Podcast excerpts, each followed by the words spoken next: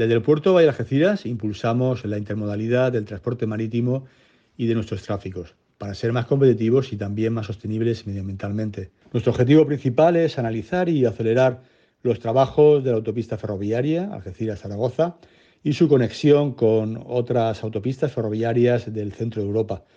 Y para ello, hoy más que nunca, es vital y urgente la modernización de la infraestructura Algeciras-Bobadilla y también su electrificación.